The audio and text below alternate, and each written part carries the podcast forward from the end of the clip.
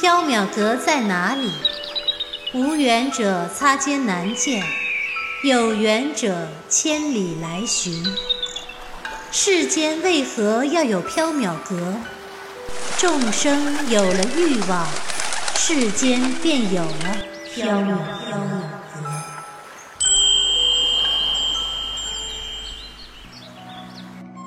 您正在收听的是长篇系列奇幻小说剧《缥缈提灯卷》，作者白姬婉，播讲只浅墨深，张涵。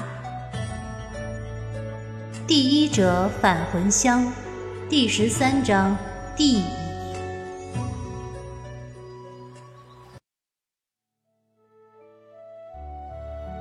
白姬和黎奴当天傍晚就离开了，留下小书生看守缥缈阁。这一天天气炎热，小书生懒洋洋地学着黎奴趴柜台。一阵脚步声响起，有客人上门。小书生蓦地抬起头来，一扫皮懒之色，热情地笑道：“客官想要些什么？”走进缥缈阁的华服公子吓了一跳。洒金折扇一开，半遮笑脸。宣志，看来你已经很适应现在的生活了吗？我还以为你失了姻缘，又失了自由之身，一定会意志消沉、萎靡不振呢。来者正是将小书生迈进缥缈阁的韦燕。袁耀道：“原来是丹阳兄，好久不见。”韦燕又来猎新宝，可惜袁耀并不了解韦燕的诡异喜好。推荐了几样，韦燕都不满意。得知白姬出了远门，韦燕说什么也要拉着小书生回韦府去喝酒叙旧。小书生推却不过他的热情，被他硬拉上了马车。韦府燃溪楼，韦燕和袁耀从下午喝到傍晚，相谈甚是投机。从韦燕口中得知韦飞燕嫁的人是武恒瑶时，袁耀没来由的觉得不妥，继而心中发肃。他还记得春天时，红衣白骨的义娘从缥缈阁中买去了返魂香。百鬼夜行之夜，他和白姬在丰安坊的武家别院中，看见武恒瑶与义娘恩爱缠绵的场景。小书生试探着问道：“飞燕小姐，不。”武夫人现在过得可好？韦燕一抖折扇，似乎有些不满。琴瑟和谐，恩爱美满。现在长安城里都传成佳话了，说武氏夫人情到深处，同行同止，形影不离呢。本来我还准备看飞燕那丫头的笑话，但她现在仿佛跟换了一个人似的。路上遇见美男子，都遮了车帘，退避三舍。五月中，二娘生了重病，她回娘家小住，真是奇怪，她竟然变成了一个贤淑静雅、气质高华的贵妇人，我几乎都快认不识了，实在不像是飞烟那个刁蛮古怪的丫头。袁耀的脑海中浮现出白姬给义娘返魂香时的话语：“一炷蜜香幽冥阙，五方童子引魂归。”既然返魂香是你的愿望，那我就将它给你。从你进入那具躯体开始，三枚返魂香，每七日熏一枚，二十一日后，你就能在那具躯体中返魂重生。返魂香，义娘，飞烟小姐，难道义娘利用返魂香寄魂在了飞烟小姐身上？如果真是这样，那飞烟小姐的魂魄……去了哪里？难道香消玉殒了？袁耀不敢再想下去。虽然韦家贪图权势，践诺悔婚，但他并不怪他们，对曾经给他告诫的韦飞烟也没有恶感。他希望他能够幸福。眼看天色擦黑了，袁耀告辞离去，韦燕执意留他住一晚再走。袁耀推却不过韦燕的盛情，也担心走到半路就消尽了，惹来麻烦，就留了下来。想起当初到长安时驮他一程的老灰兔的凄凉下场，他并不担心有谁会夜到空无一人的缥缈阁。即使真有盗贼闯入缥缈阁盗宝，按照白姬的说法，那也算是一种缘分吧。这一夜，袁耀住在自己曾经住过的那间房中。子夜时分，他睡得迷迷糊糊，窗户吱呀一声开了。因为夏日炎热，袁耀睡前并没有锁死窗户，他以为是夜风吹开了窗，也没有在意，翻了个身又睡了过去。突然，一团毛茸茸、软绵绵的东西轻击他的脸，袁耀以为是蚊子，用手去扶，一下子拍在了一个毛茸茸的庞然大物上。袁耀蓦然睁开眼。黑暗中有两只绿莹莹、碧悠悠的东西在发光。原耀的瞌睡早已下飞到九霄云外，手上的温软触感告诉他，眼前的庞然大物是一只动物。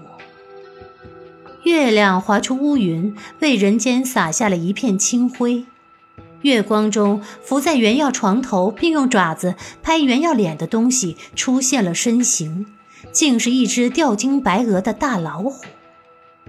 它的体型健硕，双目如灯，口中喷着腥膻的热气，让人心寒。袁耀认得他，地蚁！袁耀即将爆发的尖叫被地乙用毛茸茸的爪子堵在了嘴中。袁公子不要叫，我没有恶意的。老虎口吐人语。居然是一个娇滴滴的女生，这个女生似乎在哪里听过。袁耀想了想，吃惊道：“ 飞燕小姐。”老虎放下袁药，伏在床头，嘤嘤的哭了。袁公子还记得我，真是令我感动。我还以为这个世上已经没有人记得我了。袁耀惊魂刚定，又生疑惑。这到底是怎么回事？飞燕小姐，你怎么变成了地姨？老虎哭得更伤心了，泪眼婆娑。我，哼，我不是变成了地蚁，而是魂魄寄在了他身上。事情说来话就长了，我有点怕黑。袁公子，你先把灯点上，我们秉烛夜谈好了。鬼魂也怕黑。袁耀起身，点上了灯火，盘膝坐在床上，老虎全尾搭耳，伏在床的另一边，一人一虎开始了夏夜怪谈。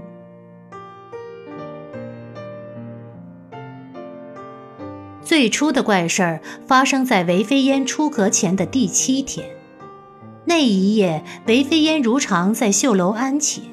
睡前在铜镜前卸妆时，他冷不丁一眼望去，发现镜中的自己竟是一架白骨。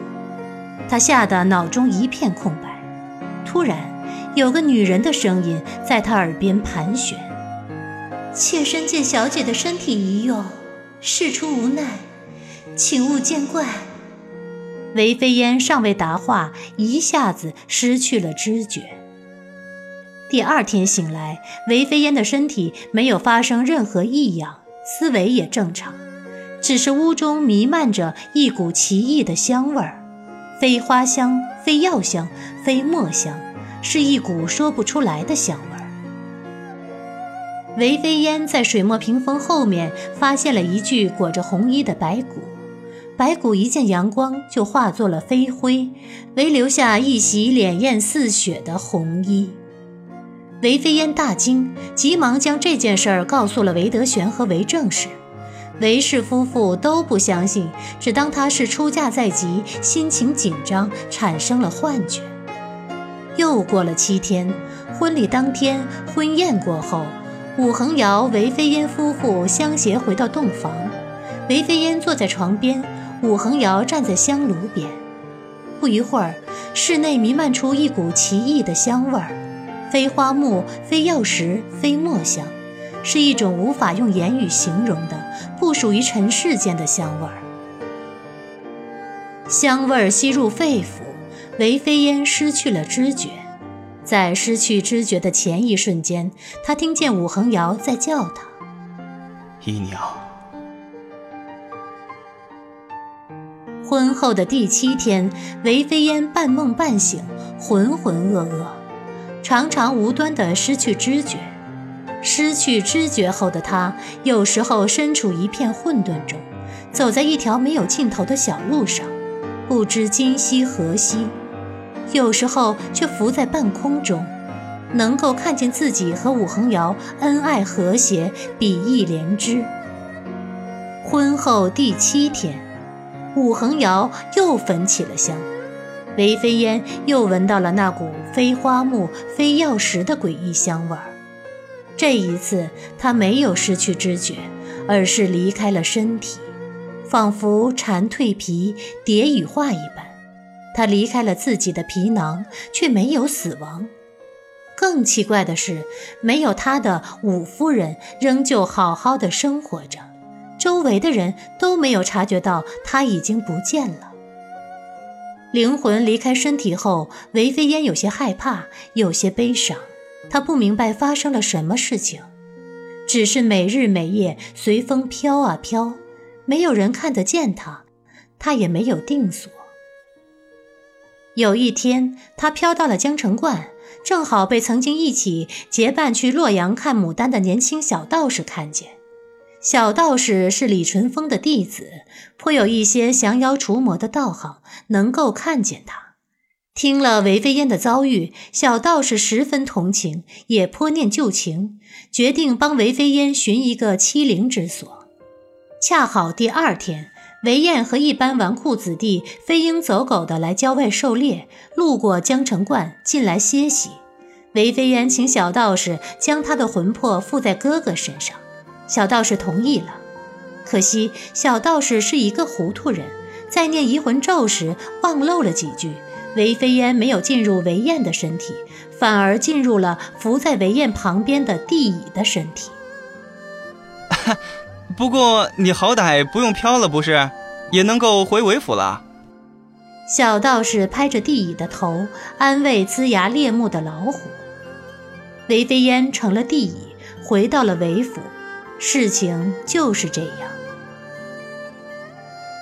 袁耀听完事情的经过，非常惊讶。义娘真的借了飞燕小姐的尸还魂，她和武恒瑶算是神仙眷侣，得偿夙愿了。但无辜的飞燕小姐魂无所寄，未免太可怜了。飞燕姑娘，你现在既然能说话，又身在韦府，为什么不向韦世伯、韦夫人说出缘由？老虎又滴下泪来。父亲大人最恨怪力乱神的事情，我如果去向他说，他一定会乱棍打死我的。母亲大人嘛，五月中我晚上跑去诉过一次苦，才刚开口就把母亲大人吓晕了。第二天。他就病得卧床不起，一个劲儿地说家里闹了虎妖，叫了好些和尚来念经，道士来画符，哼，我就再也不敢去惊吓母亲大人了。袁耀见老虎哭得伤心，颇生怜悯之心。那丹阳兄呢？你住在燃溪楼，与他最近。古语云：长兄如父，你向他说过吗？就算当一辈子老虎，我也不会向他说。袁公子，你有所不知，我们兄妹从小就是死对头，互相看彼此的笑话。他如果知道我变成了老虎，一定会笑掉大牙，我就一辈子都没法抬头做人了。对于这对神奇的兄妹，袁耀也不知道该说些什么。子，你一定要帮我！老虎一下子扑向袁耀，袁耀躲闪不及，被扑倒在床，手舞足蹈的挣扎。啊，好说好说，飞燕小姐，你先放开小生。老虎固执的说道：“不，你先答应我，我再放开。我好不容易才找到一个可以帮我的人。”小书生喘不过气儿来，只好道：“小生答应你就是了。”老虎两眼冒绿光：“你怎么帮我？”小生带你去缥缈阁找白姬，他一定有办法。老虎眼泪汪汪。嗯，缥缈阁的白姬，我听韦燕那家伙说过，他确实是一个很神奇的人。哼，看来现在也只好拜托他了。哼哼。小书生和老虎又聊了一些闲话，不知不觉东方渐白。突然，老虎一跃而起，扑向昏昏欲睡的小书生。小书生躲闪不及，又被扑倒。飞燕小姐，小生都已经答应你了，你又扑小生做什么？老虎吼了一声，韦飞燕的声音渐渐飘渺模糊。这次不是我呀，袁公子，忘了告诉你，一到白天我就会睡去，地就会醒来。这一次换作小书生，眼泪汪汪。飞燕小姐。你怎么不早说？救救命！救命！救命啊！